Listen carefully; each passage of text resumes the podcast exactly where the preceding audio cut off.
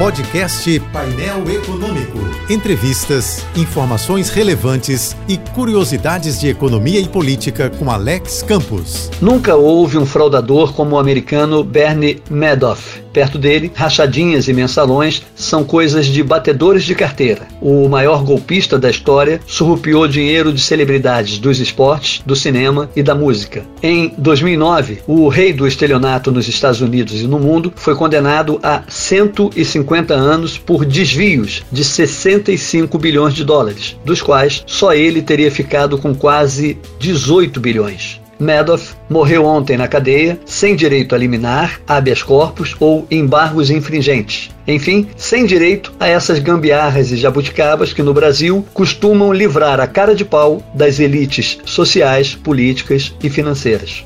A especialidade criminosa de Bernie Madoff era a pirâmide. Escrevi sobre ele, sua vocação, no livro Faça as Pazes com o Dinheiro, nas páginas 59, 60 e 61. A pirâmide é uma espécie de corrente financeira para a qual pessoas chamam pessoas que chamam outras pessoas, a pretexto de investir em algo que não existe nem vai existir. Em algum momento, a coisa vira pó, fumaça, desilusão e desespero. Gente como Madoff só se dá bem graças a otários em busca de atalhos para dinheiro fácil e rápido. O golpe perfeito é sempre aquele que une espertos e trouxas procurando enriquecer sem fazer força, sem trabalhar duro. Para Madoff, a pirâmide só não se confirmou um crime perfeito pela infelicidade dele de não ter nascido brasileiro.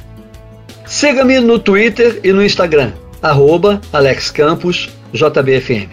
Eu sou Alex Campos. Bom dia e boa sorte. Este e outros colunistas você ouve também em nossos podcasts. Acesse o site da JBFM ou as principais plataformas digitais e escute a hora que quiser, onde estiver. Podcasts JBFM. Informação a toda hora.